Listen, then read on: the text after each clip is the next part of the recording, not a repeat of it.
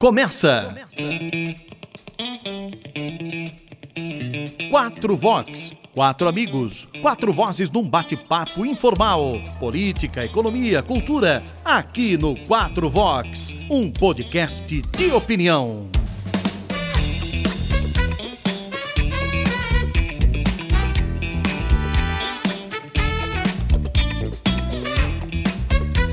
É isso, mais um 4 Vox começando. Eu sou Marcelo Franchosa, comigo José Luiz Corte, Alexandre Castanha, Nando Pires. O 4 Vox todo final de semana chegando para você nos principais agregadores de podcast, lá no YouTube também. Tá ouvindo? Vai no YouTube para ver a nossa gravação. Tá vendo? Vai no agregador de podcast favorito seu, assine o nosso podcast e acompanhe aqui o 4 Vox. Rapaziada, como é que vocês estão? Enox. Enoques. É isso? Zerado. Todo mundo zerado, é? Inclusive tem o livro de Enoques. Inclusive na conta bancária, Nando Pires.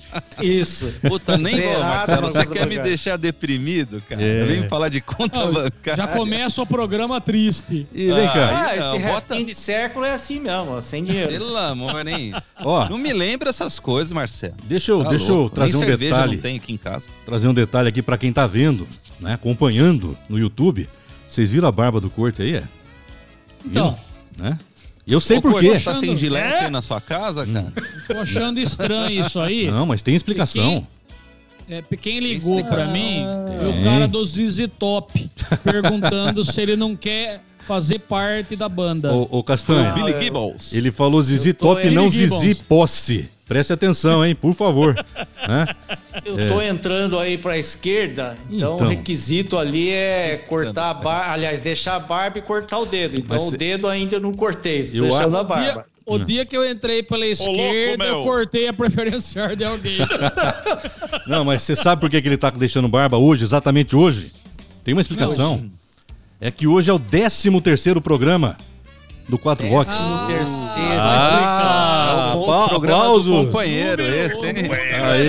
Sugestivo. É isso, companheiro. Você pensa o quê? É isso aí. Essa aqui é. Ah, quatro Vox Então vamos falar começando. merda, então. Esse programa vai ser uma bosta. Aliás, quem estiver nos ouvindo aqui, muda essa porra desse negócio. Vai ver outra merda. Vai, Nando sai Pires. daqui, sai daqui. Décimo terceiro, deu PT nessa porra desse 4 Max. Podia ir do décimo segundo pro décimo quarto. Podia E pular, assim né? o corte faria a barba. Poxa Mas vida. por que, que, ele, por que, que você foi contar isso, Marcelo? Lembrar de 13? Ah, Esse curiosidade. É triste, viu? Ó, Ele Ah. lembrou da minha conta bancária e depois disso. Ó, Da sua? Não falei é da o sua. bullying. Aliás, ele sofreu um bullying esses dias aí que eu fiquei sabendo. É verdade. Que tá fazendo bullying com a gente. É, ai, então, depois- Soltar o, o áudio aqui. É, vou soltar aquele áudio lá no final. Lá do grupo? cuidado, hein? tá bom. Olha que você, olha que você fala aí que eu vou aprontar aqui, hein? Vamos pro tema. Olha que você fala aí que o Google grava. Vamos pro tema. Também. O tema do 4 Vox de hoje. Na semana em que recebeu o diagnóstico de que está com a temida doença Covid-19, o presidente Bolsonaro também recebeu a notícia de que o Facebook, é, o Facebook removeu uma rede de contas e perfis ligados a funcionários do seu gabinete, dos filhos Flávio e Eduardo Bolsonaro e também de políticos do PSL, o partido pelo qual ele foi eleito. O Facebook chamou a ação de redes de comportamento inautêntico coordenado, que são redes falsas, de contas falsas. Ao todo, escuta aí, ó, foram retiradas do ar 35 contas, 14 páginas, um grupo no Facebook e 38 contas no Instagram. Sabe quantas pessoas juntas essas contas do Face e do Instagram somavam? 1 milhão e 800 mil contas, seguidores, 1 milhão e 800 mil seguidores. Segundo a empresa de Zuckerberg, a rede criou pessoas fictícias fingindo ser repórteres, também criou e gerenciou páginas fingindo ser veículos de notícia. Os conteúdos publicados incluíam política e eleições, memes, críticas à oposição, à mídia e também a jornalistas. Os suspeitos, claro, negaram usar a rede social de forma ilícita. O 4 Vox de hoje vai discutir esse tema. Afinal, hein, o Facebook expôs ao mundo parte do chamado gabinete do ódio do presidente Bolsonaro. A ação da rede social pode ser considerada uma perseguição ao governo? Só Bolsonaro tem a sua rede particular de robozinhos na internet? E os demais, hein? E os demais?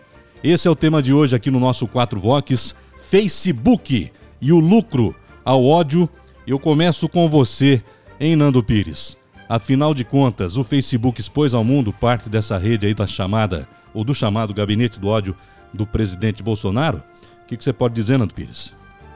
Olha, Marcelo, eu acho que uma das coisas que fica bem clara é, com essa ação do Facebook é que ah, quando esse assunto finalmente se tornou relevante para o Zuckerberg, é, que é o dono do Facebook, ele teve que agir. Porque enquanto existia uma, uma CPI, por exemplo, a CPI do Gabinete do Ódio no Congresso Nacional Brasileiro, aqui nessa terra tupiniquim, e eles são lá da, da, da grande capital mundial, que é os Estados Unidos, né?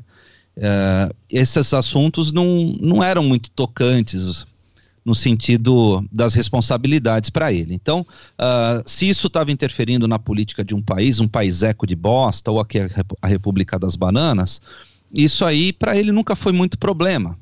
Uh, isso se tornou um problema e acabou dando um efeito colateral, porque nós tínhamos já, desde muito tempo atrás, essa CPI em andamento e acabou se tornando uh, a união de dois fatores.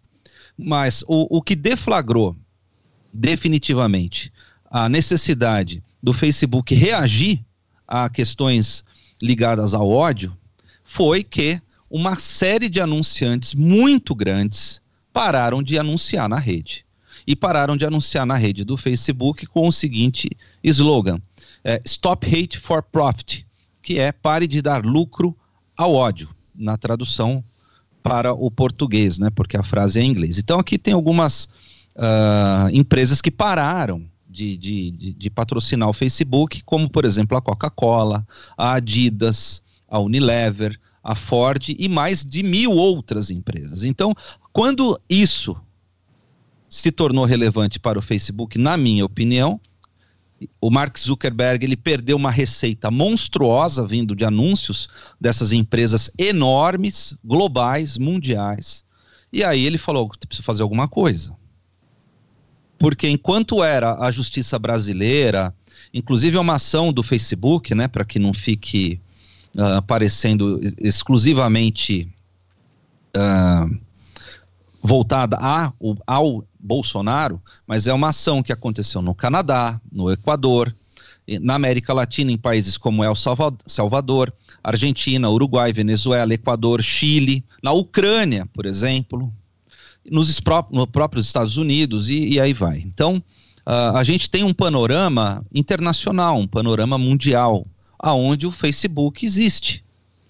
E nós já tratávamos desse tipo de, de assunto nas questões do, do gabinete do ódio, em algumas questões, algumas, alguns programas que nós abordamos mais o STF e também a liberdade de expressão, que é um preceito constitucional, mas nós a, abordamos, eu em especial, dizendo que era uma indústria essa questão do gabinete do ódio e tal.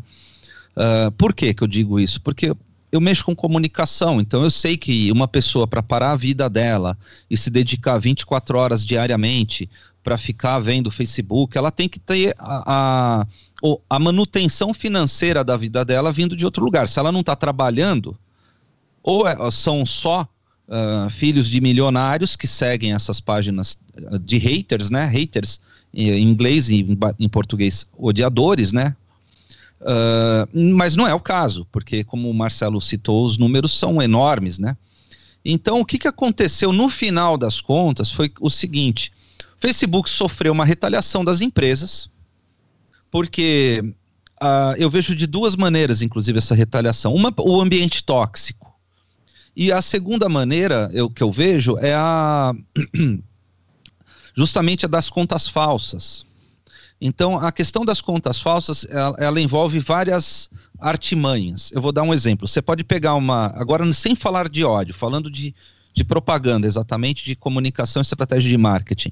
Você pode montar uma agência de propaganda, você tem acesso lá a softwares que gerenciam os tais robôs, os boots, e você pode criar um post e com 10, 15, 20 reais, você faz esse post ter lá 10 mil, 15 mil, 20 mil curtidas. O que não se traduz na venda do produto. Isso é o impulsionamento, é chamado de impulsionamento pela rede, né? Não, estou falando de, de, da compra ilegal. É isso. Também ah. tem o impulsionamento. Tá, mas mas é- você pode, por exemplo, pagar um boot Hum. para ele ficar mudando o IP, Ah, que é o endereço Muito de bem. internet. A compra de likes, Não- você não diz. A compra de likes, Muito exatamente, bem, é, para simplificar. Ah, a compra de seguidores, compra de likes, de perfis falsos e tal. Então, ah, o que está acontecendo é que ah, as redes sociais, num primeiro momento, elas eram uma expressão praticamente equivalente a- ao que era real. Talvez um pouco mais enfatizada, um pouco mais exagerada. Então você encontrava um amigo seu que era muito mais agressivo na rede social e na, na vida real o cara era muito mais tranquilo. Você encontrava pessoas muito mais sociáveis na, na vida. ah, na- nas redes sociais e na vida real a pessoa era mais tímida, mais quieta, ela deu vazão às pessoas em vários sentidos, como esses dois que eu expliquei aqui. Por Gente outro mais lado, bonita nas redes sociais que era um Ah. terror ao vivo, né, Nando? com certeza também, também, verdade. E, e- e isso, mas era um reflexo. Existia uma pessoa real e uma conta relacionada a essa pessoa real, ah, ah, que era alimentada por esta pessoa e refletia basicamente ah, o que essa pessoa tinha como compreensão das coisas, a- a- as suas ideias e tal. A partir de um certo momento, eu entendo que com o, ah, o aumento da velocidade da internet e o aumento proce- do processamento de dados, ou seja, da capacidade de hardware, a- você ter um computador mais potente, tipo um i7 com muita memória, vários ah, provedores e tal, ah, aconteceu o fenômeno da construção imensa de e-mails, que é pra- basicamente a, a única exigência para você ter uma conta numa rede social, é ter um e-mail. Então você dá um nome qualquer, dá seu e-mail, eh, faz lá a confirmação da- dessa conta e está lá uma conta que você pode criar o que o nosso querido poeta e pelo amor de Deus, eu não estou dizendo que esse poeta ele tem nenhuma relação com isso, mas o Fernando Pessoa usava os pseudônimos com os quais ele tinha o perfil de um pseudônimo que era mais romântico, outro que era mais realista, outro que era mais sarcástico e por aí assim a a- as redes sociais elas acabaram ah, se constituindo de muitos perfis falsos que tinham uma identidade central como essa que eu estou te falando. Por exemplo, uma identidade de direita, um seguidor de um líder político de direita. Então o cara criticava todos os, os posts da esquerda. E também tem o pessoal da esquerda que criticava todos os da direita. E ah, muito bem feitos, com fotos. No caso do Brasil, o cara pegava lá uma etnia, por exemplo, aqui tem muito italiano, então você entrava na, nos Facebooks da Itália, ca- capturava lá fotos de países latinos, e diziam que era, dizia que eram pessoas brasileiras que estavam postando isso, pessoas que moravam em grandes centros, em geral, porque em cidades pequenas as pessoas se conhecem.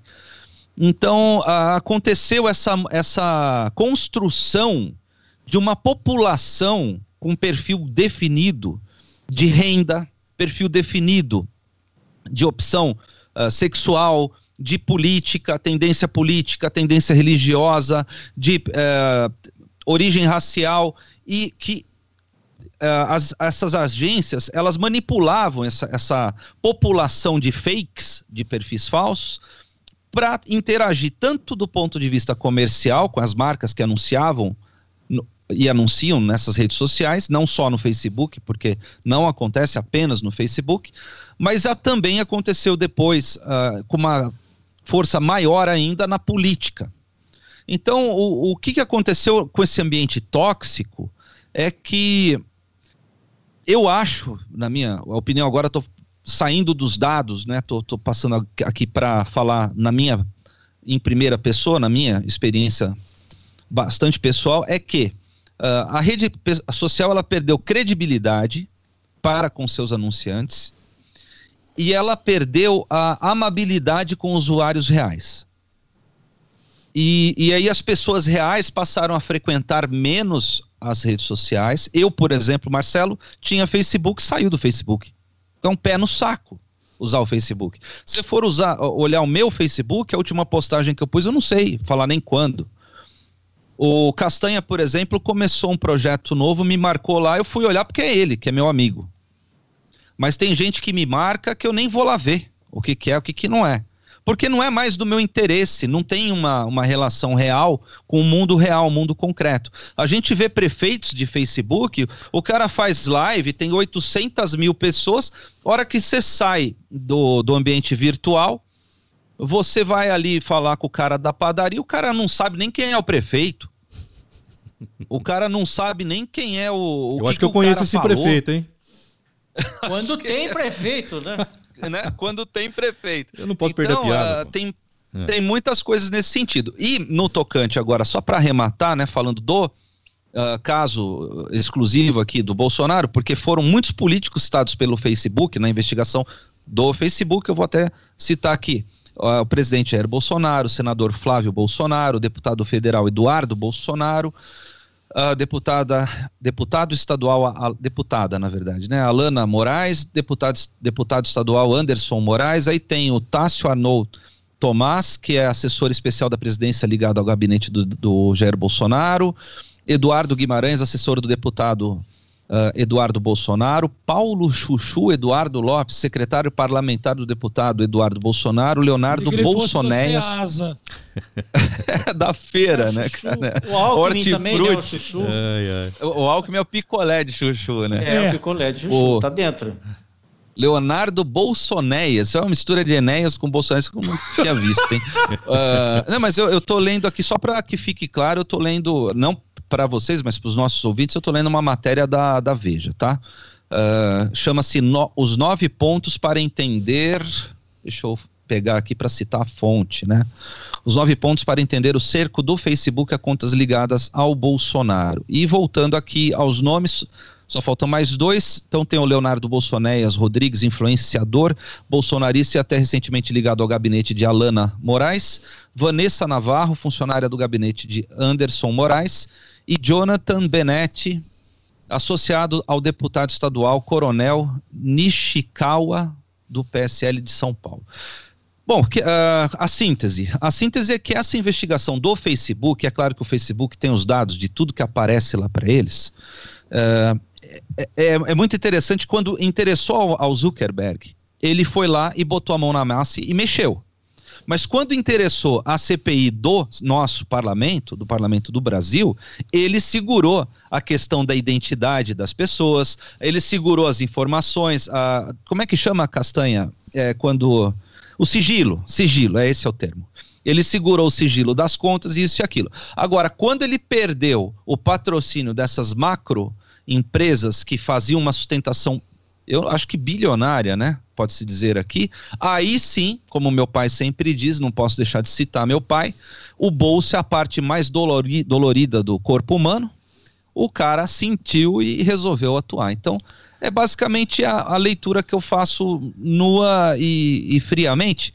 É, ele mexeu porque ele não quer perder o, os patrocínios e porque as empresas perceberam essa atividade mais falsa do que praticamente real.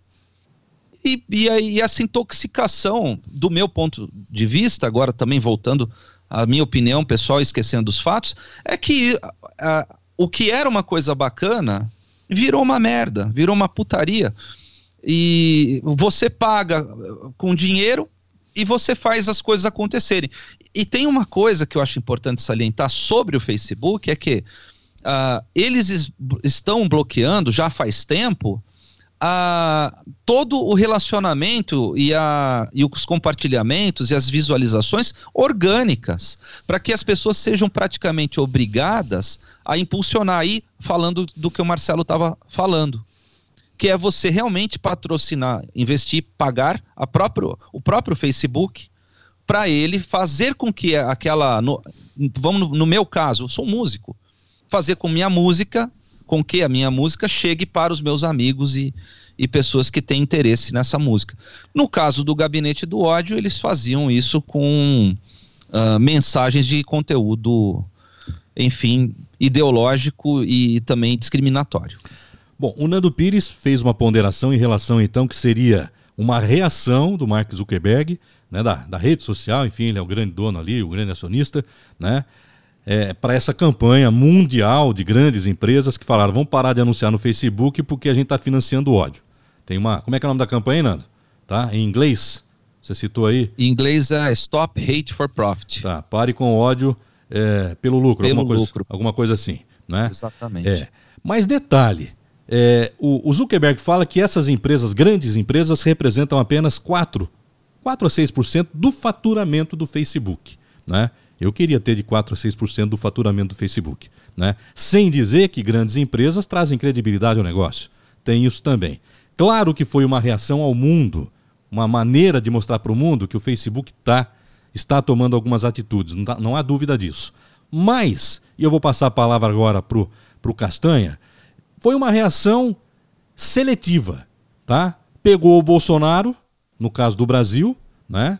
Estamos citando o Brasil aqui. Em outros países você citou a Ucrânia, você citou o Canadá, Uruguai, me parece, Equador, né, Nando? Né? Poderia ter pego a esquerda aqui no Brasil. Por que, que não pegou a esquerda? Ou vem falar para mim que Exatamente. é, é, eu estou citando esquerda de maneira genérica. Não existe também, abre aspas, um gabinete do ódio financiado pela esquerda no Brasil? Ô Castanha, foi seletivo, não foi não? Foi seletivo. Foi seletivo. E eu quero pontuar algumas coisas aqui para dizer que o mundo tá uma bosta, velho. Tá? É, tá, tá um negócio muito complicado para se viver. Você não sabe mais quem fala a verdade, quem fala a mentira.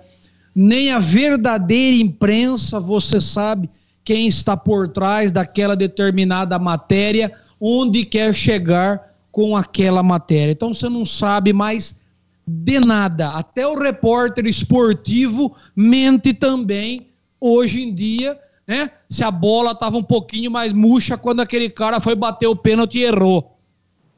Então, para tudo se conserta e para tudo se ataca. É o que eu percebo dessa situação. A guerra está estabelecida. E a guerra está estabelecida já faz muito tempo. A guerra está estabelecida não com a vinda das redes sociais. O mundo já estava em guerra há muito tempo.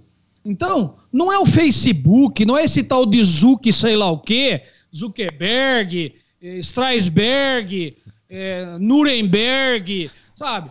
É, é, é, não, nada a ver, não tem nada a ver. O mundo já brigava antes desse cara limpar a bunda. Tem você um fala- primo é dele que afundou o Titanic, o Cas- iceberg. O Castanha, iceberg. eu pensei que você ia falar Berg Steel. Berg, então, aí, ó. Essa é piada doméstica, hein? Essa é. É verdade. Sabe? O mundo já, já, já tava num, num- numa espécie de, de caos, ou de briga, vai, não vou chamar de caos, antes mesmo de todo esse pessoal achar que era gente. Bom, aí eu quero, eu quero pontuar algumas coisas. Primeiro, é que o Facebook, para mim,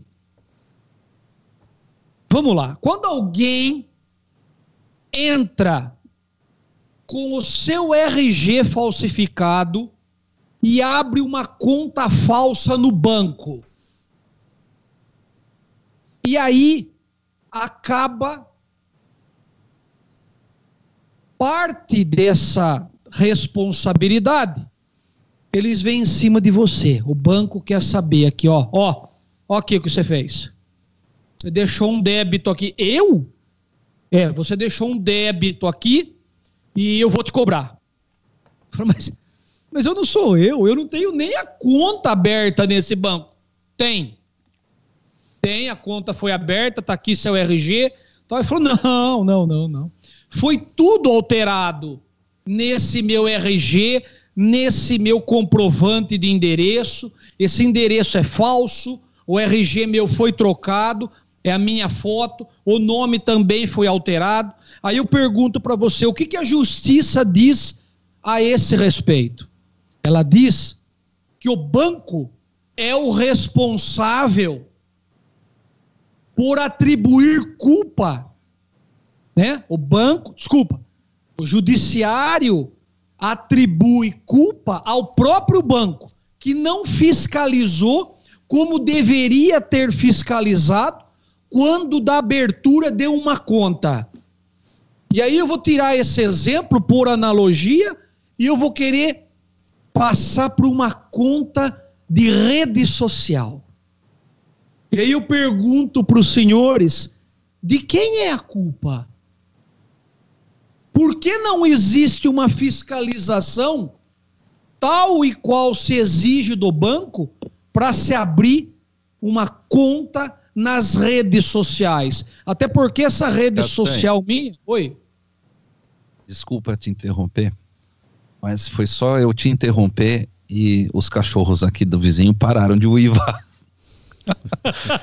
eu tô na casa da minha mãe, deve ter uns 20 cachorros uivando aqui. Eles têm cara. perfil na rede social, vai ver que estão protestando aí. é, pode ser. O cachorro ficou quieto agora. Então... Desculpa, Castanho. Eu ia mas falar eles... pra vocês ouvirem, eu ia apontar o microfone aqui. Não, mas eu não tava ficaram... conseguindo ouvir vocês. Eles ficaram quietos justamente é bullying. o que eu tô dizendo. Ah, então, pô, desculpa aí, Castanho. Entendeu? E aí, eu pergunto para vocês: qual é a responsabilidade das redes sociais diante de tanto perfil falso? Se a analogia, a gente emprestar a analogia do que eu disse sobre a responsabilidade do banco, como é que ficam as redes sociais? A outra questão é assim: quando você, isso eu já vi acontecer, quando você diz muito palavrão nas redes sociais, Castanha, você posso contar é... uma coisa aqui rapidinho? Pode, pode. Uh, eu te fiz essa pergunta na, no debate da rádio e você até acrescentou para mim aqui. Uh, são 270 milhões de contas falsas e duplicadas tá? no Face. Sim. Então, é, é uma. Assim, a, a gente não está falando de meia dúzia, nem de 100 mil, nem de 10 mil. Nós estamos ah. falando de uma, de uma quantidade. 270 milhões é mais e do aí, que e aí o Brasil eu faço tem de população. E aí eu faço o que com a tecnologia que eles mesmos desenvolveram? Exatamente. Eles que coloquem tecnologia para averiguar a abertura de todas as contas. Ou a tecnologia só é boa quando favorece eles? Exatamente. Então, então é assim. Não é, eu, eu só trouxe um exemplo de uma conta aberta num banco. Só que você, muito bem, você disse, Nando Pires, são milhões e milhões de contas, tá certo? E é verdade, né? Mas a tecnologia está aí para auxiliar, para investigar. E aí eu crio milhares de contas falsas que quando eu, eu, sem conta falsa, que eu não tenho conta falsa nenhuma, minha conta é verdadeira, quando xingo, eu xingo para valer, quando eu alivio, eu alivio para valer. Aí o que acontece? Quando uma determinada pessoa escreve de uma forma muito carregada, ou profere palavras é, é, de baixo calão ou coisa do tipo, o Facebook vai lá e ele pune a pessoa. Eu nunca fui punido, então eu não sei nem de que forma que é, mas parece que tira do ar uma semana, tira do ar é, 15 dias, algumas coisas assim, tá? Essa é a punição. Espera um pouquinho. Significa que eles estão de olho naquilo que eu estou escrevendo.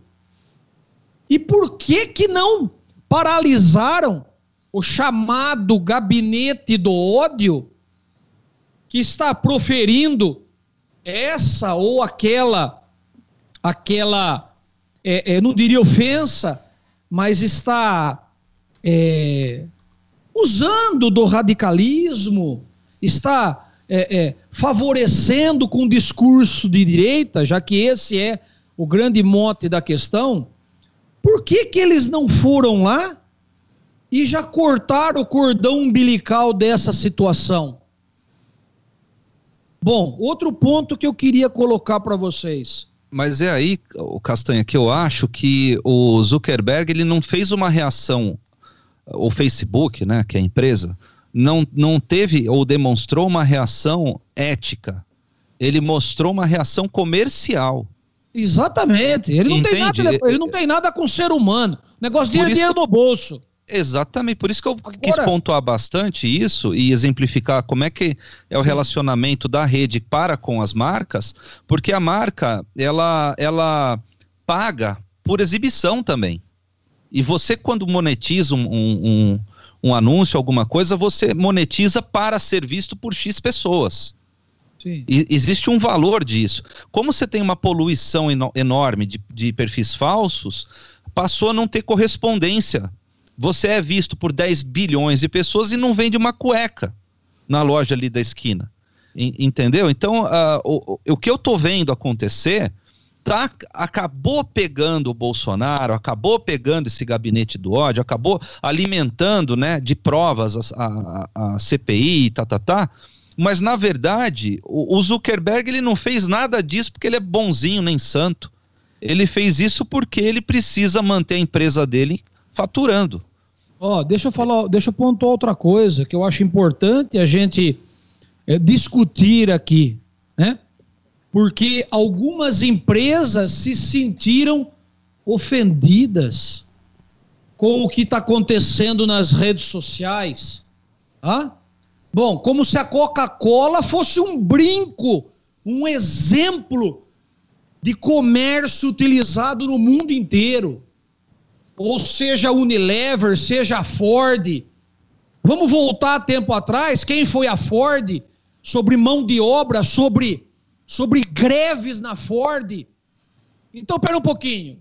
Ninguém aqui é isento de porcaria nenhuma para traçar um determinado perfil, já que nós estamos falando de rede social, e apontar o dedo e dizer: eu sou o coitado de toda essa história. A Coca-Cola, a Unilever, a Ford. O que, que é isso? Quem são? Quem que eles pensam que eles são? Uma empresa multimilionária e só. E só. E que pratica e já praticou muita coisa errada. Muita coisa errada. Então não vem apontar o dedo e se e posar e posar de assim, nossa, sabe, aconteceu comigo e eu não topo mais esse tipo de situação nas redes sociais. Outra questão importante também para a gente discutir aqui: quem transformou o Zuckerberg no julgamento de Nuremberg mundial? Quem que apontou para esse tal de Zuckerberg e falou para ele que a empresa dele iria esconder ou mostrar aquele documento ou aquela gravação quando bem conviesse a ele ou a empresa dele. O que, que é isso? Que putaria é essa que nós estamos estabelecendo no mundo inteiro? E agora vai posar de bom moço nesse cenário que eu estou apontando? Ah, tenha santa paciência. Então, para finalizar, o corte já vai, já vai, já vai dizer Outra coisa, há cerca de 10, 15 anos atrás, para demonstrar que já existia uma guerra estabelecida, não foi a direita que começou com o discurso de nós e eles aqui no Brasil. Isso não existia até o barbudo chegar. Existia direita e existia esquerda, mas ninguém apontou o dedo do nós e o eles, fazendo uma divisão clara e uma guerra estabelecida nessa situação. Então, eu estou falando, mostrando, ou pelo menos tentando mostrar para vocês, que as coisas não são como o Zuckerberg fala, não são como o Supremo Tribunal Federal fala, não são como a Coca-Cola acha que é bom para ela e ela vai mudar um determinado comportamento. Aqui vocês, Judite, José Luiz Corte, tá vendo aí, ó? O Nando já deu a opinião dele, o Castanha também. Aliás, Castanha, você falou algo aí, eu não quero ser advogado, longe de mim, quem sou eu, né? Do Zuckerberg. Mas você sabe que quando a pessoa acessa o Facebook e ela dá lá um ok, um entrar, tem lá, né? Disposições da rede social, aceita participar, tem as regras.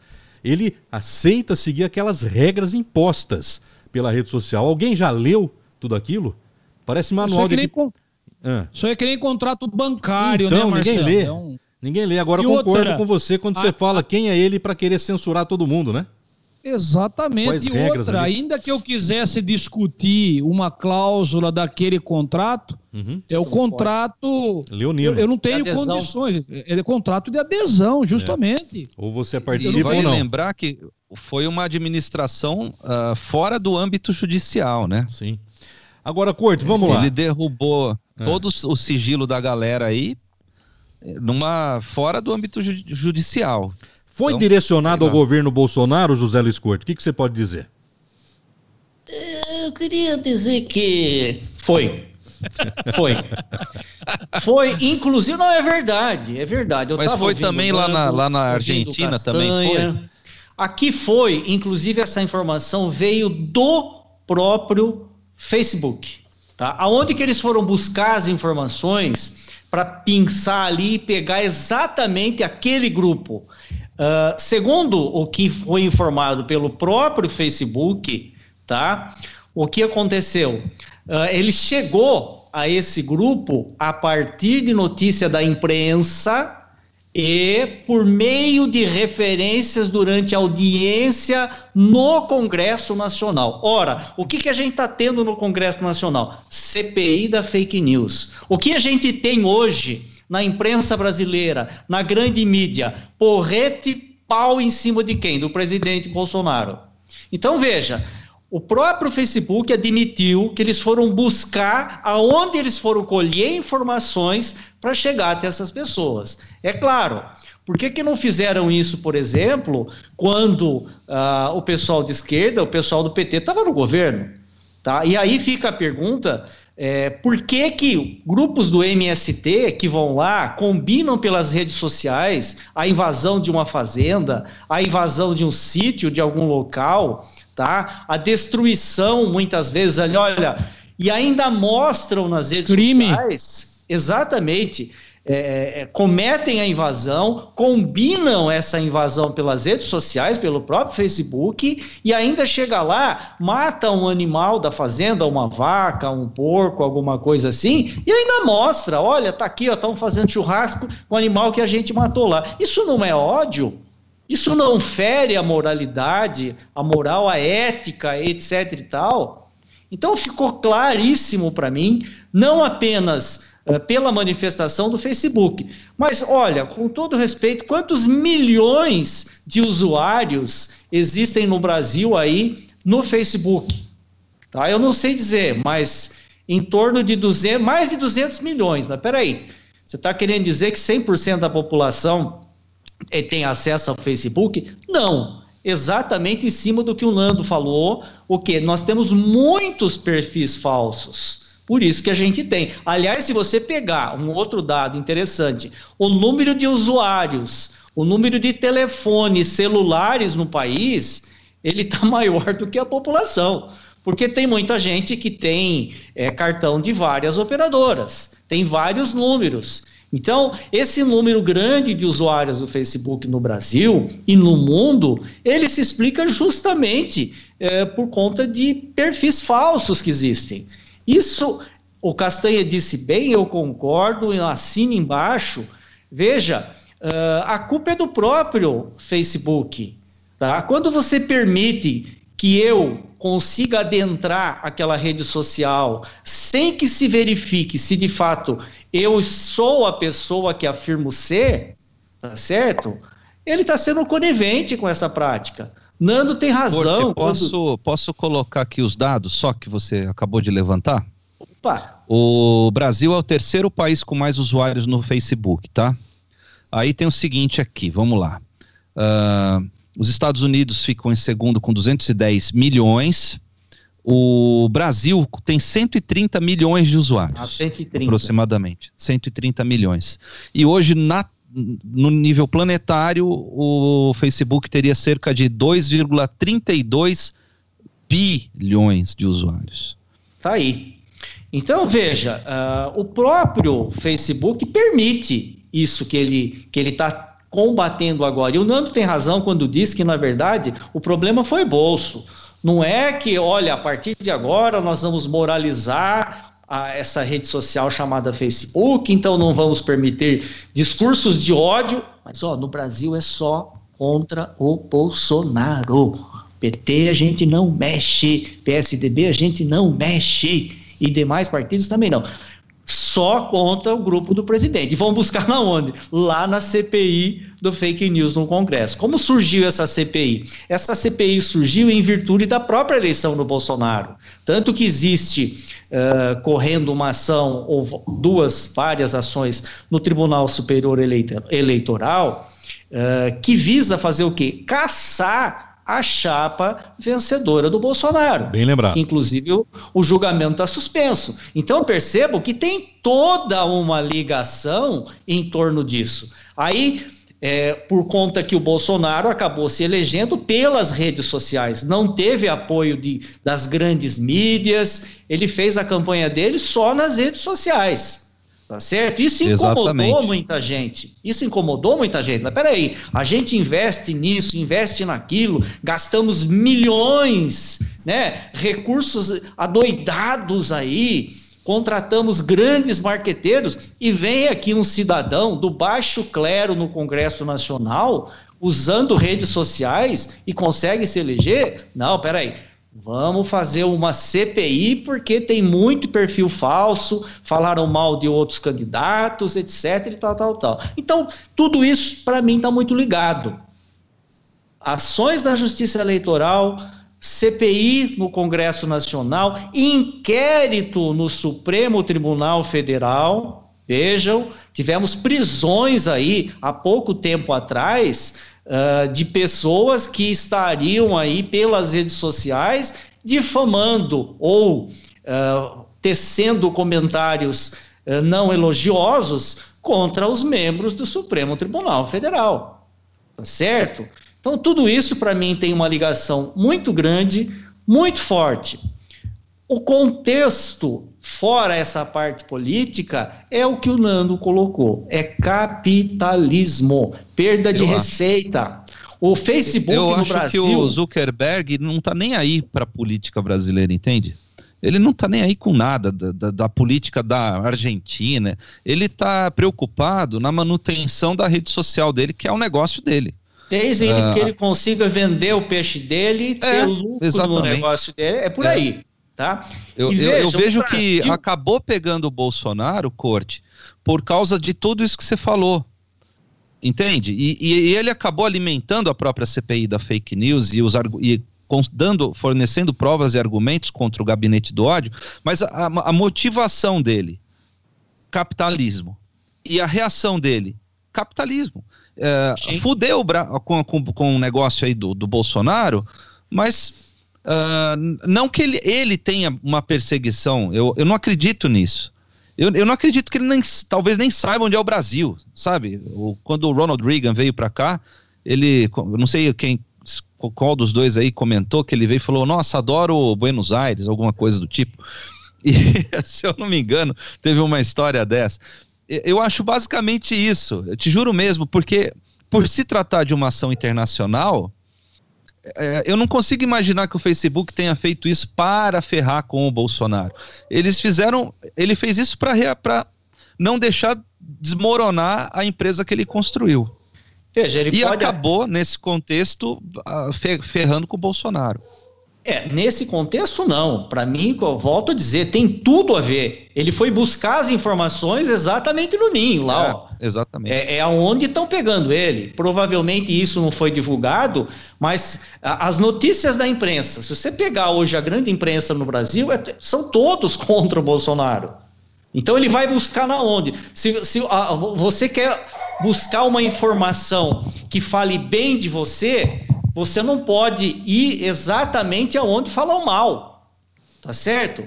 Então, se você direcionar para isso, você está sendo tendencioso, tá? Não que isso, uh, veja, está errado uh, porque foi contra o Bolsonaro. Não interessa contra quem quer que seja. Isso tem que ser feito de maneira geral. Você, a partir do momento que você pega só um grupo político, ele acaba interferindo na vida aqui no nosso cotidiano. Tá certo? Ele interfere na política nacional. E aí é que está o erro. O Facebook no Brasil até 2019, ele era até, a maior rede social. Coisa que Oi? o Castanha colocou, é, pontuar uma coisa importante no que você falou, tem o nós e tem o eles, né? A, tem um contra o outro, né? Sim, Pegou um e, e não pegou o outro, né? É, Esse isso é o ponto. Já, isso não começou nas eleições de 2018. Isso começou antes. Né? Ou você está comigo ou está contra mim. Então, quem não está comigo é tudo contra, é contra mim, é contra o Brasil. É, não é por aí. Eu posso ser contra você não sou contra o Brasil. Mas esse foi o discurso que colou lá atrás. E desde 2019, esse, esse é outro ponto também, Nando. Desde 2019, o Facebook aqui no Brasil, ele perdeu a hegemonia que ele tinha. Facebook, até 2019, ele era a maior rede social utilizada pelos brasileiros. Hoje é o YouTube. Facebook é o segundo colocado, perdeu. Então, de olho também nisso, nessa tendência, é que né? acabaram né? fazendo toda essa, essa, é, esse apanhado aí, vamos retirar. Mas o discurso de ódio somente de um lado ou contra uma única pessoa, ou contra um grupo, isso para mim eu acho que não está correto. Então, se ele quer mostrar imparcialidade, isenção, faça uma varredura no Facebook e retire todo o conteúdo que se entenda ali, mas que se coloque também critérios Tá certo? Hoje nós precisamos saber o quê? Nós, quando se fala de segurança jurídica, o que é uma segurança jurídica? É o estabelecimento de critérios que eu sei que hoje eu não posso burlar esse critério, que eu posso ser apenado. Agora, quando você não tem critério e fica aí ao bel prazer de quem está comandando, o que, que acontece? Você não tem segurança jurídica, você tem uma insegurança que você não sabe até onde você pode ir aquilo que até ontem era permitido, na cabeça do cidadão, hoje não pode mais. E eu não fui avisado. Então precisa ter regras, tá certo? Olha, Essas tá... regras que o Castanha disse aí, que ninguém lê, e eu concordo plenamente.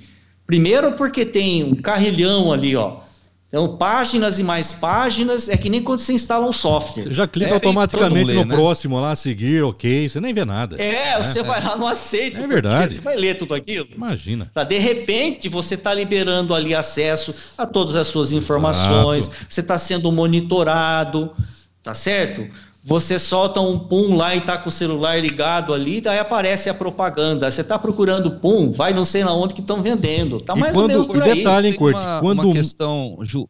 Hum. Oi, desculpe, Marcelo. Não, eu ia dizer o seguinte, quando se mudam essas regras, eles mandam um aviso, né? Atenção, a partir de tal data irá mudar a regra. Você aceita, né? E não sei o quê, ninguém lê nada, aceita automaticamente, é natural isso. Infelizmente. Exatamente. Agora veja, a culpa, mais uma vez, a culpa é do próprio Facebook, que permite que eu consiga ingressar nessa rede com 15, 20, 30, 100 perfis diferentes. Sim. Mil, veja, milhares, centenas de milhares. Uma rede social, em primeiro lugar, ela jamais pode ser terra de ninguém. Nós temos legislação aqui. Vale salientar que, permite... que não é só o Facebook, né? Não, é Porque... todo tem no, no Twitter, tem no Instagram. Então, sim, de maneira geral, nós temos uma legislação no país uh, que ela visa fazer o quê? Alguém foi caluniado, foi injuriado, foi difamado em qualquer rede social, em qualquer lugar, em qualquer local, a nossa lei ela dá um tratamento para isso. Então a gente tem essa possibilidade. Muitas pessoas não entendem dessa forma, acham que porque tá lá no perfil dele, ele pode ofender, pode falar o diabo das pessoas, tá certo? Uh, informação falsa, etc e tal. Não é por aí. Existe. É, não é terra sem lei. Agora, o que precisa existir, e, e eu vou jogar isso aqui para uma esfera que a gente conhece bem, é, veja, quando você tem uma campanha eleitoral do jeito que foi 2018, tá? com todas as restrições que a legislação eleitoral impôs, diminuiu propaganda, diminuiu o tempo disso, tempo daquilo, invadiram as redes sociais. E aí, isso acabou fazendo com que se criasse perfis para denegrir a imagem dos outros. Tá? A pessoa não se contenta em fazer um perfil para falar bem dele, expor a sua plataforma política. Tá certo? Não. Ele vai lá, ele cria um perfil falso, é óbvio, fake, para descer o um porrete no outro e falar notícias falsas. Quem é o culpado disso? O dono do Facebook, que permitiu que fosse criado esse perfil, tá certo? E o dono do perfil. Experiência própria, porque eu estou dizendo isso? Eu já tive a uh, oportunidade de ingressar em juízo através aí de, de representação eleitoral para buscar informação sobre o titular de referido à conta. Você não consegue, é uma dificuldade, é um absurdo, é um abuso. Então, a partir do momento você quer ter um negócio que funcione, que as coisas uh, não sejam utilizadas como com ódio, com raiva, com rancor, para ofensas, etc. e tal, faça com que se identifique a pessoa. Tá? Para quem não sabe ainda, a partir do ano que vem, vai ser possível a gente buscar informação sobre o titular de um número de uma linha de telefone. Tá? Depois de muitos, muitas idas e vindas, a Anatel colocou isso a partir de 1 de janeiro de 2021. Nós vamos conseguir saber quem é o dono. Então, aquele cara que vive te mandando spam, fica te aporrinhando no seu telefone, você atende, ele desliga, etc. e tal. Eu vou ter condições de saber quem é o dono para tomar eventuais medidas judiciais. As redes sociais, de maneira geral, deveriam também agir dessa forma Olha, eu fui ofendido aqui, administrativamente eu solicito ao a empresa responsável por essa rede social e ela me fornece quem é o titular disso. Fulano de tal, é, endereço X, do, número de documento tal, número de telefone e tal. Mas eles não fazem e não tem. As empresas não gostam de agir assim. Elas não gostam de abrir informações. Pelo Exatamente. que eu pelo que eu percebo. É, e, a, e a, as redes sociais, elas são para mim o que a empresa de telefonia é. Você faz a ligação, só que você não sabe nem quantos minutos você realmente gastou, nem quanto custou o minuto para você. Sabe, é tudo, é tudo no sigilo. É um livro aberto que falta ali metade das páginas. É, é, Você sabe, é esse o sentimento é um sentimento de vazio e você, o povo, ele não tem acesso a essa informação. Mas qual informação Não, eu não quero informação de ninguém. De, eu não quero informação pessoal de ninguém. Eu quero saber quanto que eu estou gastando de telefone. E por que, que eu estou gastando isso de telefone? Você não consegue ter esse tipo de informação eu, eu queria colocar uma coisa que me ocorreu aqui, que essa analogia com a, a telefonia é muito boa, inclusive. Eu acho que é muito semelhante. E vale salientar o seguinte: 90% dos spams ou das ligações chatas que a gente vai recebendo diariamente, elas uh, são de telefones de posse de empresas. Pode reparar isso são empresas que vêm encher o saco anunciando um, né, uma coisa, anunciando outra. E aí, uh, acho que foi você, Corte, que falou que a, o número de telefones é maior do que a população do Brasil. É no isso. Brasil, é isso, né? Então, eu queria salientar o mau uso pelas corporações, pelas empresas. Entendeu? Eu, eu não, não vou ficar batendo aqui capitalismo pelo uso capitalista, pelo uso. Enfim, porque parece que é um, um discurso de esquerda, eu não quero que, que, que dê essa conotação. A, a, conotação que eu quero dar em relação a esse mau uso dessa quantidade de linhas telefônicas, e todo mundo aqui sabe que uma linha telefônica gera gasto. Todo Sim. mundo aqui sabe, quem está nos ouvindo também, que uma conta no Facebook, para ela ser operada por alguém, ela gera gasto. Que alguém tem que ir lá operar. Alguém tem que ter o servidor, a conexão com a internet, o aparelho que vai estar tá instalado e vai linkar nessa rede social e o caramba quatro. Então, uh, mais uma vez, eu, eu volto àquele argumento que eu venho falando já alguns programas em relação desde o surgimento daquele eu não me lembro agora qual foi o, o, episódio aqui, se foi o nono, décimo, enfim. Mas uh, em relação à liberdade de expressão, que existe sim o uso abusivo da telefonia, existe sim o uso abusivo das redes sociais com a serviço de uma a, a serviço do, do, do, poder econômico abusivo é, é o uso abusivo lados. pelo dinheiro em abundância Entende? Tanto do lado do comércio, porque a gente está sempre falando de política, né?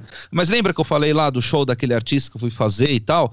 E tinha lá um monte de haters falando que uh, ia tacar fogo no teatro. Então, existe também o uso mercadológico, comercial, que vai penalizar alguém.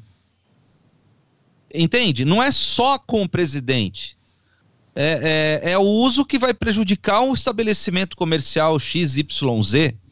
É uso que vai também uh, favorecer o, o, ambiente comercial XYZ se ele tiver potencial econômico de bancar uma macro campanha, seja lá um anunciaria numa rede de emissora, uma rede de televisão de uma emissora nacionalmente muito assistida, e o outro vai na internet. É que agora tem essa opção da internet. Agora, uma outra coisa que eu acho que é importante salientar aí, nós temos dois advogados, é, é que, e é isso que eu estava falando, o Facebook não é só brasileiro. Eu sei que ele tem um CNPJ no Brasil, mas o Facebook é internacional, multinacional. E vale salientar, eu vou até usar uma palavra que a esquerda gosta pra caramba, que é o tal do globalismo, né? É uma empresa global e não tem uma legislação global. Você vê que a OMS não, não apita porra nenhuma. Ninguém obedece à OMS. Aliás, Nando, vamos OMS... lá. Eu ia entrar nessa questão aí. A, a legislação global hoje para a internet é internet livre. Não há regras. Então. Tá? Você é, tem um é IP e nada mais do que isso. Tá? O, o Corte quer concluir, Corte? Só para concluir a gente entrar para a próxima rodada já, pode ser? É, é para fechar, o que eu digo é o seguinte: a, a culpa, de certa forma, é, das empresas responsáveis por essas redes sociais, tá certo? Se permitem criar perfis falsos, não se vinculam pessoas. É, checar, por exemplo, a veracidade das informações que estão sendo passadas aí. O Castanha deu um belo exemplo aí, a questão dos bancos, não é? Quando você vai até a justiça, a culpa é do banco, porque como que ele permite que alguém utilizando um CPF e um RG falso tá? Abra uma conta bancária. Aliás, é, é, para você ver onde é que vai a ganância dessas empresas, dessas instituições, porque muitas vezes a, gente vai no banco, né? Nós aqui, pessoas comuns do povo, vamos no banco tentar abrir uma conta, nossa, pede até a fotografia do cachorro. E não, porque falta isso, porque tem aquilo, não sei o quê. Aí, de repente, o malandro vai consegue usar um CPF falso, um RG falso, e abre a conta com facilidade. Vejam que está sempre circulando por aí o golpe dos boletos falsos, né? O cidadão faz compra, deixa lá a conta para depósito, o sujeito vai lá, deposita na conta dele, depois ele não entrega. E não se chega ao titular dessas pessoas. Então tem lembrar falhas. da questão dos e-mails também, de spam. E-mails, né? uma coisa. Existe legislação que nos resguarda no caso aí de dessas injeções de saco via telefone. Aí você vai lá, faz um cadastro, as empresas não respeitam. E a gente não consegue hoje descobrir quem que é o dono do telefone para você Exatamente. poder tomar uma medida. Então, eh, as empresas são culpadas sim quando permitem esse ingresso de pessoas sem conferir uh, a veracidade das informações que estão ali. Viu, e... Corte? Desculpando, só para incluir um, uma, uma situação na sua fala, que eu acho importante, notem vocês que teve até pedido judicial aqui no Brasil que não foram cumpridos das redes sociais para dar informações. Então, só para mostrar que eles vivem um mundo à parte, a ponto, inclusive, de não se submeter às decisões judiciais no plano dos mortais. Não, é verdade. Eu ia até dizer antes, uh, e acabei uh, me esquecendo ali quando eu estava falando das eleições. Em 2016, nós tivemos uma decisão uh, de uma cidade lá no Nordeste em que tirou o Facebook, aliás, o WhatsApp, né? WhatsApp. Tirou o WhatsApp. Olha que uh, ficou era para 24 horas, depois conseguiram revogar essa decisão. Mas nós ficamos ali mais de meio-dia sem poder usar as redes sociais. E sabe por que, que não fizeram mais isso? Sabe por que não fizeram mais isso? Aliás, não foi uma única vez, duas ou três vezes tiraram o zap do ar aqui, né? Dizem, é, e a imprensa já trouxe matéria sobre isso, que agora a Polícia Federal tem um software que não sei é da onde, se é israelita, não sei de onde, tal, tal, que acessa qualquer zap do mundo. Quebra Ah, é? a criptografia. disso? Pode ver que o zap não saiu mais do ar, tá? Não precisa mais pedir quebra de sigilo. Segundo informações, que a Polícia Federal Olha- teria acesso a essa tecnologia. O zap não saiu mais do ar aqui no Brasil, pode ver. Aliás, só para salientar, o WhatsApp, o Facebook, o Instagram são todos da mesma empresa, né? Todos, exatamente. Eu ia entrar Vale nessa a questão. Nando Pires. Eu ia chegar. Conclui aí, Corte, pra gente de- definir aí. Vamos lá. É, nessa dessa decisão específica que, que a gente estava falando aí, que tirou o WhatsApp fora do ar, a, a coisa quando chegou ao Supremo, ela não foi bem por essa, por essa ótica aí, ó. É, existe, nós temos mecanismo de descobrir. Na verdade, a ótica foi é, que há mecanismos para se punir pecuniariamente a empresa, tá certo? Naquele caso específico, mas o resto da população, não, que não teve nada a ver naquele processo, não pode ser prejudicado. Esse foi o, o teor aí da decisão que restabeleceu a, a comunicação via WhatsApp. Na verdade, o que eu tinha para falar era isso. As empresas são culpadas e devem ser responsabilizadas. Essa atitude hoje do Facebook eh, de retirar determinados grupos eh, em função de eventuais discursos de ódio, na verdade está retirando não por conta do discurso de ódio, mas é em função aí da pressão das pessoas, das grandes empresas que hoje bancam através aí eh, de, de, de patrocínio as redes sociais. O que eu ia falar é o seguinte: o Nando tocou no assunto. É, a gente tá falando de Facebook aqui e ao mesmo tempo de Bolsonaro, né? E deu para perceber que nessa história ninguém é mocinho. Usando como parâmetro Sim. um filme de Bang Bang, vai? Só tem bandido aí. Tá? O mocinho nessa. Quem que é o mocinho aí? Do lado do Facebook que deixa aí essa terra sem lei. Não é o Zuckerberg. Então, do outro lado, os políticos, não vou citar o presidente, vai, mas de maneira geral, a classe política e outras também, que fazem, abusam e com o dinheiro público na rede social. Porque quem está Exatamente. financiando isso, hoje, nessa operação, tudo indica, é o dinheiro do governo federal. Né? O Zuckerberg, ele criou a, a rede social dele, Facebook, e ele está em busca sempre do novo Facebook, né? Foi lá, comprou o Instagram, tá? Foi lá, comprou também o WhatsApp, comprou outras redes sociais aí, outros aplicativos que hoje estão inte- integrados com os demais aí. E, e tudo indica, e, e claro, né? Quem sou eu para falar isso, mas é uma pessoa muito inteligente do ponto de vista empresarial. Consegue antever. E técnico, É, né? é Ele visionário, fez o código isso. desse negócio. É, cara visionário. Para quem não assistiu né? A Rede, que é a- o filme aí que conta a história do, do- da fundação, da criação do Facebook, já começou tudo errado, né? Lá atrás já deu rasteira em um, rasteira no outro, inclusive um brasileiro que teve que entrar na justiça contra ele. Enfim.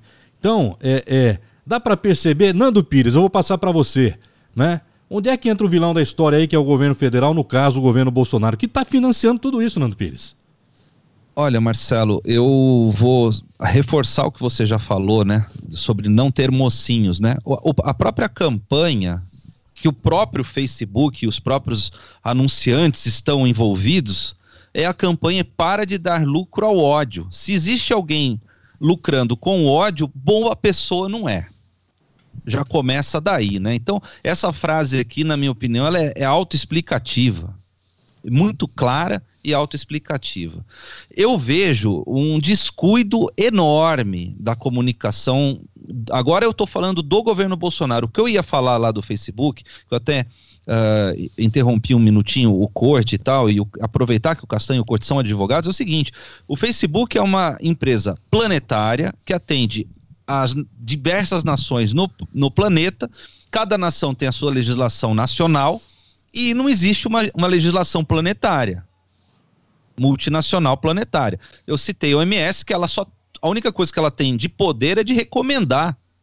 Eu recomendo que use a máscara. Aí a gente vê o, o nosso próprio presidente nem aí, nem tchum, ziriguidum com a OMS.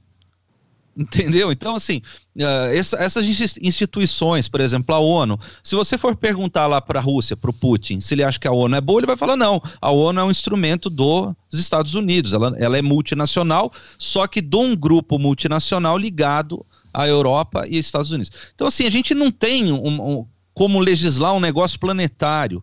E, e só aprofundar um trisco nessa questão, tem coisas que são planetárias. Eu vou te dar um exemplo: o ar é planetário. porque o ar ele se movimenta. Tudo bem, a montanha, o Pico do Jaraguá, ali perto de São Paulo, ele não sai daqui e vai aparecer lá na, na África do Sul. Pera, pera aí, Mas vamos- a poeira do deserto do vamos- Saara vem de lá para cá. Vamos chamar a Dilma pra pra ajudar a gente nesse assunto. A Dilma é especialista em estocar ar, pô. Vamos? Do que que é, Marcelo? Estocar ar, não é a Dilma que estoca ar? Vamos chamar ela Ah, pra. Isso. Ô, Nando Pires. Então, eu- é, tem coisas que são, são, são compar- compartilhadas dentro do, do planeta todo. O ar é um exemplo disso. Ah, a poluição é um exemplo disso. Ah, as águas, né, essas partes móveis do planeta, ela- elas são assuntos até do cara que está lá na Tanzânia. Isso, isso é importante. Eu acho que, num sentido, existe sim uma, uma questão planetária, uma questão multinacional de, de diversos assuntos. E numa outra perspectiva, são assuntos nacionais. É, é, são questões interessantes da gente parar para pensar, porque o ultranacionalismo de direita não presta para resolver, por exemplo, a qualidade do ar. Um cara pode falar, eu vou industrializar meu país aqui, foda-se, se eu poluir 300 bilhões de vezes mais. Só que o vizinho, vamos pegar o nosso vizinho, o Uruguai aqui do lado, ou a própria Argentina, é, ela pode estar sendo extremamente prejudicada se o Brasil tivesse uma ação dessas. Então, a, a gente tem, sim, questões que, são, que devem ser tratadas multinacionalmente, de uma forma plural e planetárias, ah, e globais ou globalistas, sei lá, usa a palavra que quiser. Ah, e tem questões que não, que são de âmbito nacional. Então, o Facebook é uma zica nesse sentido jurídico, é um abacaxi. Tem dois advogados aqui. É uma puta de um abacaxi. Porque o cara tá lá, o Zuckerberg, lá sentado, sei lá onde ele mora. Vou dar um exemplo lá, em Dallas, no Texas. E ele foi lá, apertou um botão do foda-se pumba, caiu a presidência da República no Brasil.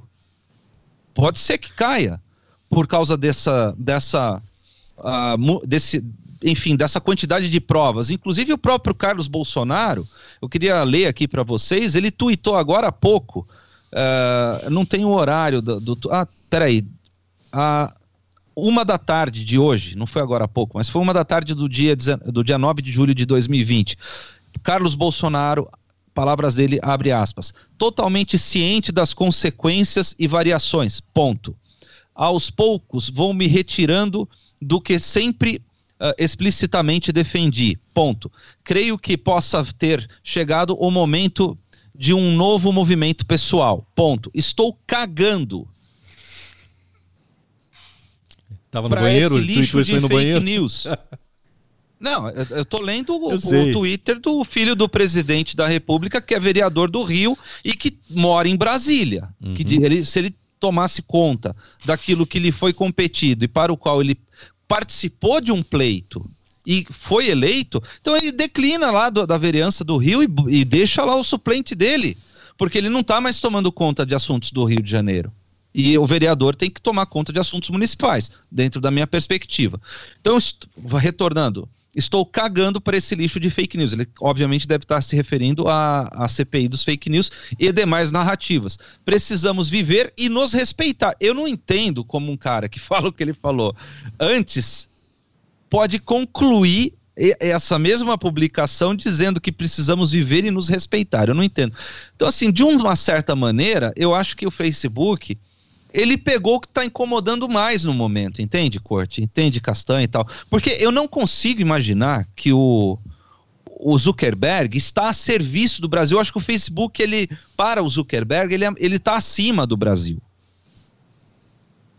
É, eu Percebe até, onde eu eu até concordo. chegar? Não, eu, eu até concordo com você. Não tem uma legislação de fato ultra, é, uma legislação internacional aí que, que valha para todo mundo. Agora, o mínimo, eu acho que isso em qualquer país pode ser qualquer país. Não vamos citar nenhum aqui.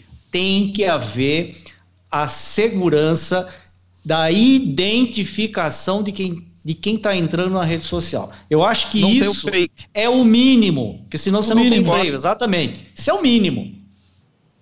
Eu concordo plenamente, mas é, é- é nesse sentido, o, o Marcelo me perguntou, né, que como é que fica o, a questão do governo nacional Que aqui? tá Eu financiando acho que tudo isso, exa-. Desculpe, eu não ouvi, Marcelo. tá financiando tudo isso. O- o- um É. dos assessores particulares, pessoais do presidente, foi pego com a boca na botija aí, poxa. Então, se a gente, se for detectado, né? Se eles detectarem, não a gente, se eles detectarem, que o funcionário é contratado do governo federal, mas a, a, carga horária que ele deveria trabalhar para o governo federal, seja para nós, o povo, eu, você, o Castanho, o Corte e todos os demais, os reais, não os fakes, né, os perfis fakes, as pessoas reais concretas. Se for co ah, consagrado que na apuração ele recebe o salário e o ofício dele é ficar enchendo o saco dos outros no Facebook, inclusive alimentando o que o Castanha trouxe muito oportunamente, que é a questão da divisão do nosso povo, que o nosso povo tá, tá hostil entre si. Mas com esse Twitter do Carlos Bolsonaro, você duvida alguma coisa? Pois é, esse é o ponto, Marcelo. A gente vai perder. Uh, daqui a pouco nós vamos ter. Porque a rede social também deu voz a idiotas. Fazer o quê? Exatamente. E, e, a gente pode ter, pode ser que, né? Tenhamos uma guerra de secessão com 300, 200 anos de, de retardamento. De retardados guerreando retardatariamente. Porque, o, o porra, fudeu. Desculpa, mas. hora que chega. Resumo o, da obra. O, o filho do, do, presidente. Agora eu, tava, eu tava aqui comigo, Nando, que hora que você ia falar isso? Eu tava esperando. Eu tava toda hora eu queria falar isso porque Posso fazer o negócio é tão surreal, Corte. O cara, assim, vamos acalmar o pai dele tá tentando uma calma. Vai aquele rapaz lá, eu não me lembro o nome, agora, ontem, antes de ontem, xingou o Alexandre de Moraes. Vocês lembram? É deputado. Vocês viram a notícia? Eu vi a notícia. O é um deputado, deputado um dos do... líderes bolsonaristas, né? É. Exato. O cara. Ele tem que tirar a gasolina da galera dele também. Depois fazer é, uma é nesse pergunta? ponto que eu ia falar. Claro. retardado retardamente. O, Rubinho Barrichello participa? Olha, mil vezes o Rubinho do que essa turma aí, viu, Castanha?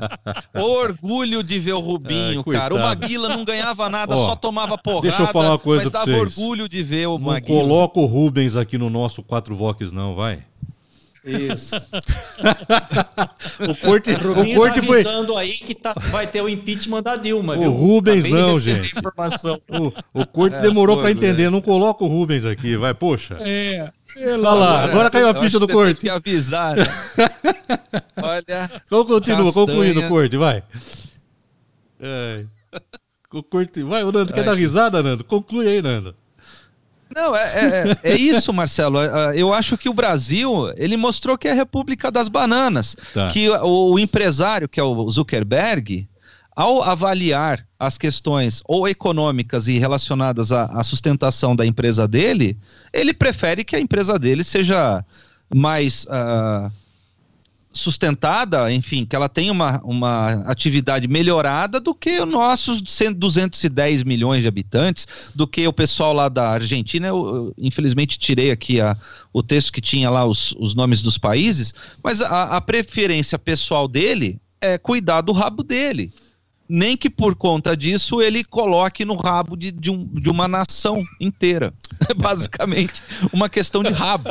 Entendeu? É uma questão de rabo. Ô Castanha. É uma questão de rabo. Vamos Oi. lá, Castanha. Você usou uma palavra aí, você falou que as redes sociais, aliás, é uma frase já dita há algum tempo, né?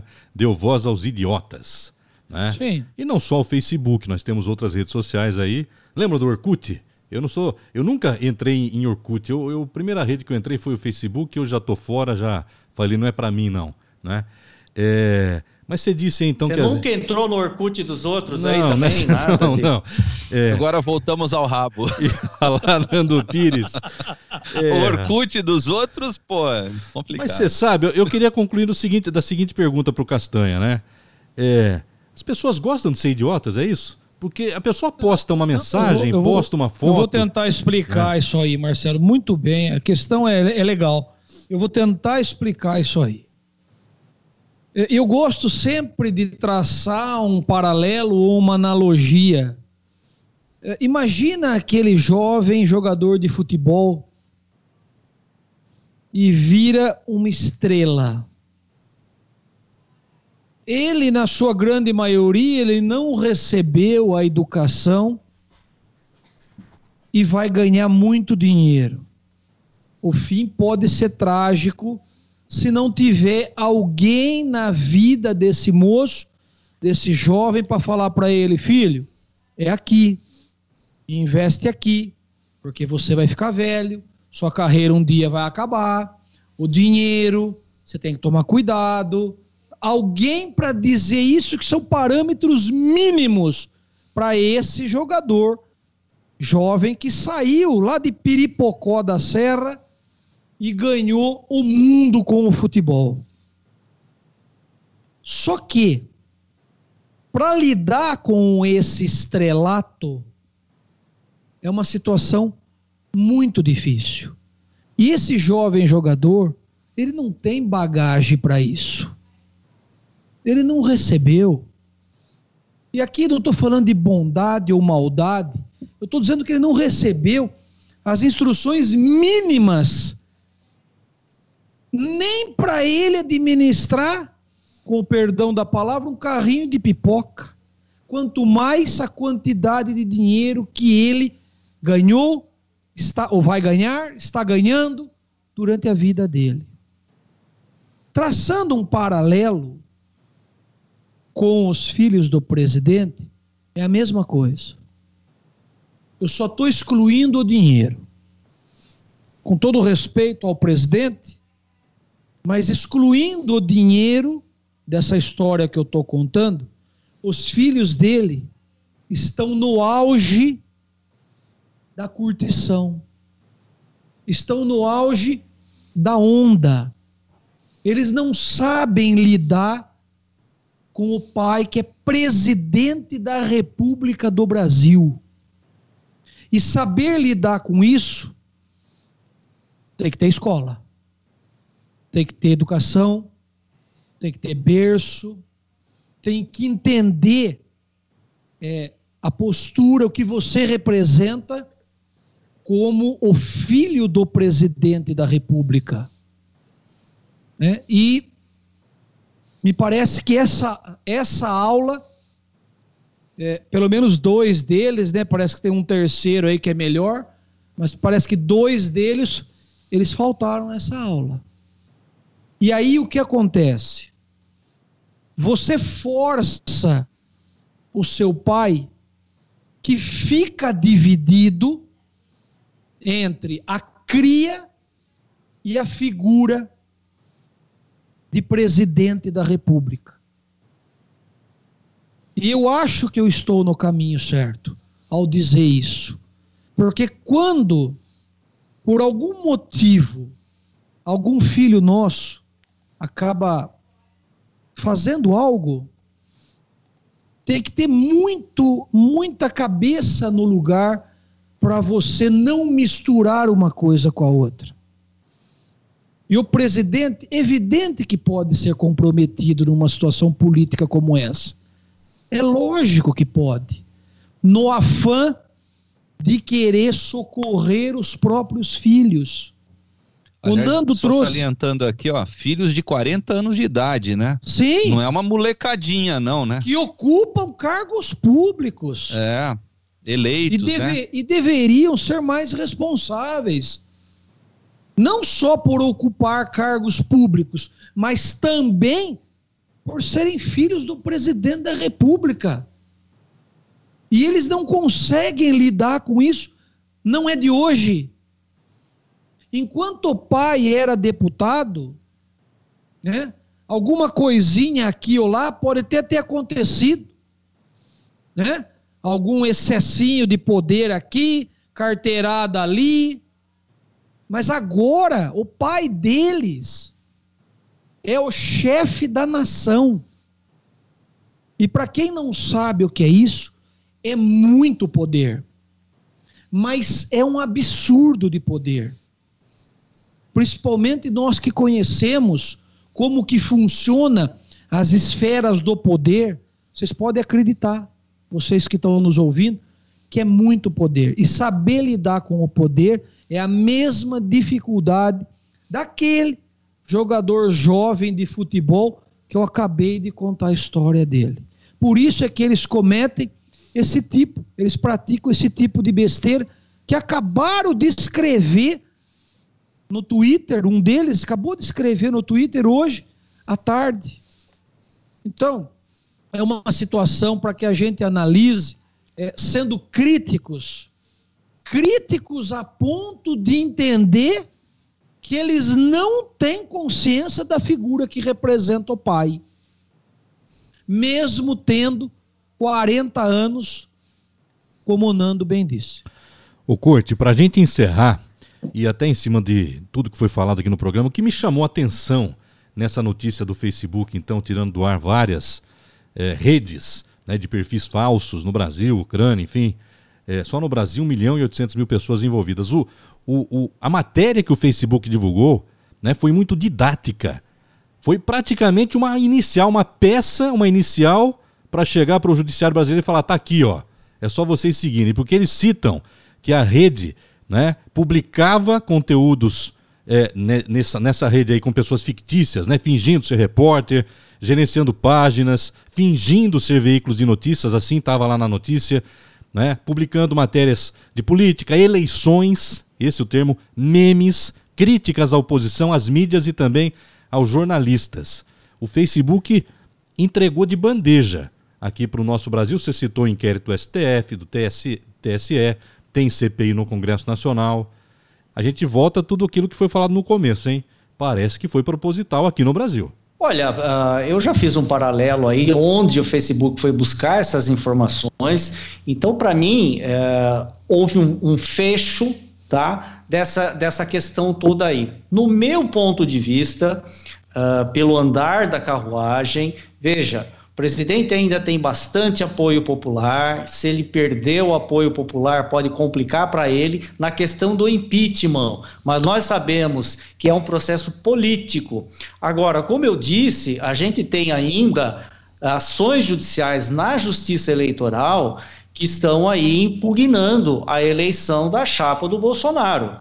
E me pareceu o viés aí desse direcionamento feito pelo Zuckerman do Facebook, uh, no sentido de buscar as informações para tirar grupos do, do, da rede social lá no, na CPI da fake news e na imprensa brasileira, uh, não pode ser coincidência tudo isso daí. Tá certo? Então, para mim, é, a coisa acabou dando um fecho, a coisa foi meia armada, tá? Parece que faltava, olha, tá faltando só uma muniçãozinha aqui para a gente pegar naquela ação na Justiça Eleitoral e dar um checkmate. Então, para mim, eu acho que foi a gota d'água, essa ação direcionada do Facebook, ela vai ser utilizada com toda certeza, porque é um fato novo, tá certo? Então, isso pode ser adicionado àquele processo judicial, tá? A, a, o julgamento está suspenso e pode sim ter consequências. Agora, eu queria deixar claro uma coisa aqui. A gente tem muito fanatismo, tanto no futebol, a gente vê ali uh, aqueles grupos organizados, as torcidas organizadas, que não vão para um campo de futebol simplesmente ali para aplaudir o seu time, para ter uma hora de lazer, tá certo? Eles vão muitas vezes simplesmente para arrumar encrenca. Essa aqui é a verdade. Da mesma forma, a gente tem esses grupos de fanáticos uh, em política. As pessoas não entendem que hoje um candidato ele é oposição ao outro, amanhã os dois podem estar juntos. Tá? A política aqui é, é assim que funciona. Só que esse pessoal que, que fica na retaguarda, que é fanático, eles não entendem dessa forma. Então, aquele cara que hoje é oposição ao, à pessoa que eu apoio, né, na cabeça dessas pessoas é inimigo mortal. E não pode funcionar dessa forma. Não é? Poderemos ter consequências também uh, no próprio âmbito administrativo, porque, veja, você ser um fanático, mas você usar os seus recursos pessoais, financeiros, para você disseminar isso, disseminar aquilo, atacar esse atacar aquele outro, é uma coisa. Agora, quando se usa recurso público para isso, aí é complicado. Porque foi buscar lá quem? Um assessor direto ali da presidência. Fica, fica até meio difícil uh, de se acreditar que ninguém sabia que ele estava fazendo isso, tá? em princípio aqui, fica, a dúvida é sempre... impossível de acreditar, né? Fica impossível. Então, a né? dúvida aqui no nosso sistema penal é sempre a favor do réu por enquanto, em dúbio pro réu. Então, pode ser que no trazer esse pessoal aí que colaborou na campanha para junto ali da administração, pode acontecer esse tipo de situação. Tem gente ali agindo e você não está sabendo o que ele está fazendo. Tá? Então, a partir do momento que se configurar que, olha, o presidente sabia disso, está envolvido também, tem filho do presidente que, que era o que ficava ali mandando, esse tipo de coisa, nós podemos ter implicações administrativas, ações de improbidade, sujeito perde o cargo, etc. e tal. A coisa, pelo que eu estou vendo aqui, uh, ainda não está muito madura, não estou vendo assim uma repercussão muito grande perto do que poderia estar tá acontecendo em termos políticos Tá? Isso reflete, mais uma vez, ainda o apoio que o presidente tem da população brasileira. Tá? Inclusive, no final de semana saiu uma. Eu não sei se foi pesquisa ou o próprio pessoal aí do PT, ouvido informalmente aí, nas pesquisas internas que eles têm, não é? dando conta de que, apesar de toda essa encrenca aí que assola a família Bolsonaro, o próprio presidente, ele continua sendo um nome muito forte para as eleições de 2022. Você Mas... sabe, Corte, é, você trazendo esse conteúdo, é, o tiro realmente pode sair pela culatra, viu? Porque é, essa... se perceber, desculpa, Corte, se perceberem que está existindo um movimento, se a população perceber que está existindo um movimento com a finalidade de derrubar o presidente, é, pelo simples fato de derrubar para a esquerda ocupar um poder, você pode ter certeza que o número de fãs do presidente vai aumentar. Vai aumentar. Exatamente. É para mim, eu não tenho dúvida nenhuma de que foi uma ação orquestrada. Tá? A própria, se o Facebook não tivesse falado nada, olha, nós pegamos aleatoriamente, mas a partir do momento em que divulgou que foi buscar isso numa audiência da CPI do fake news e pela mídia brasileira, pela grande imprensa que a gente vê ali que é todo dia ou é Covid ou é Paulo Bolsonaro. Eu não sei o que, que acaba primeiro ali. Dizem que a Covid só acaba aqui quando o Bolsonaro deixar a presidência, não é? É, mas pode, podemos ter também, eu também acredito, reflexos na esfera eleitoral. Fatalmente isso vai é, ser adicionado nas ações eleitorais que estão em julgamento do Tribunal Superior Eleitoral. Ligando o microfone, bom. É, final do 4 Vox. Chegamos ao final aqui. Programa longo, mas muito produtivo né? Nando Pires, Alexandre Castanha, José Luiz Cortes, vocês querem concluir mais alguma coisa? Fiquem à vontade, falem agora ou calem-se para sempre. Até o próximo Olha, Marcelo, Vox, eu, né? eu, eu queria só fechar o seguinte: nós estamos discutindo as questões nas redes sociais, né? E eu fico imaginando esse mesmo pessoal que tem trânsito nas redes sociais, que é o caso do Zuckerberg, por exemplo, o que os técnicos dele fariam na Deep Web. Nossa que é a internet subterrânea. Pergunta, né? Aquela é... que. É, eu Marcelo, não tenho coragem de entrar. Eu queria colocar uma coisa que me ocorreu no início do programa e agora não gostaria de perder a oportunidade, que é o seguinte. 2 é, milhões aí aproximadamente de seguidores, tantas redes sociais, tanta influência, tanta uh, maneira de abordar e de chegar nas pessoas, por que que não postaram para as pessoas usarem máscara, por exemplo? Hum. No meio do foda-se tal, fulano vá a merda, no outro vá queima fulano vivo, não sei, por que, que não posta lá de vez em quando? Use máscara, sabe? Uh, eu, eu, vejo, eu vejo assim, com uma esperança de que seja uma um momento traumático que venha trazer um pouco mais de paz de, de, e menos conturbação, pelo menos na rede social, porque eu acho que o Zuckerberg percebeu e, e, na verdade, eu não vejo que. Eu, eu vejo que qualquer governante que estivesse promovendo essa, esse, essa, enfim, essa brigaiada nas redes sociais iria tomar paulada. Mas a, a, minha expectativa é que a gente volte a ter uma, uma rede social parecida com o que tínhamos há uns, sei lá, 5, 6, não sei qualificar, 10, quantificar, aliás, 10 anos atrás, que a gente lançava uma música e as pessoas ouviam. Que a, a gente tinha uma, inter, uma interlocução entre pessoas e não entre máquinas, e que nem tudo era somente dinheiro, como a quantidade de SMS ou de telefonemas ou de tudo isso, né? Que a gente já tá de saco mais que cheio. O meu telefone é 011 em Araras, que é o código 019. Eu posso ligar para quem eu quiser, ninguém atende. Eu tenho que adicionar o cara no WhatsApp e falar, fulano, ó, sou É eu prevenção. que tô falando, vou ligar para você. Quem é o chato Porque, lá de São ah, Paulo é prevenção, né? É, exatamente, já, já ficou tão saturado esse ambiente todo que eu gostaria muito, muito, muito de ver que isso se. ah, que isso fosse um, um, um episódio promotor de um ambiente mais ah, salutar e menos insalubre, sabe? Porque tá um- uma, uma casca de ferida. Tá tudo, já encheu o saco de longe, não, não tem mais condição, né? Beleza. Então, se a gente tem aí uma perspectiva boa, porque queira ou não, a gente se comunica quase que de graça pelo WhatsApp. A gente se. Quem não tem crédito vai com o telefoninho lá, ainda que velho, usa o Wi-Fi do mercado, e, ou do shopping, ou do café, sei lá da onde, do vizinho, e, e se comunica. Então tem um aspecto bom também dessas tecnologias. A gente não pode esquecer disso, né? Então, Beleza. nesse sentido aí que eu faço votos para que essa tecnologia ela eh, vença o lado bom dessa tecnologia. Mais alguma coisa?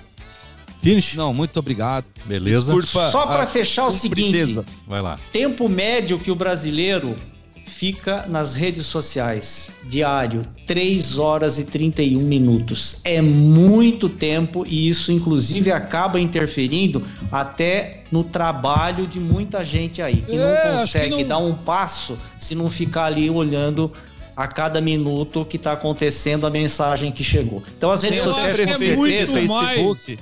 Eu acho que é muito mais do que isso, só vendo pornô. Prefeito de Facebook também.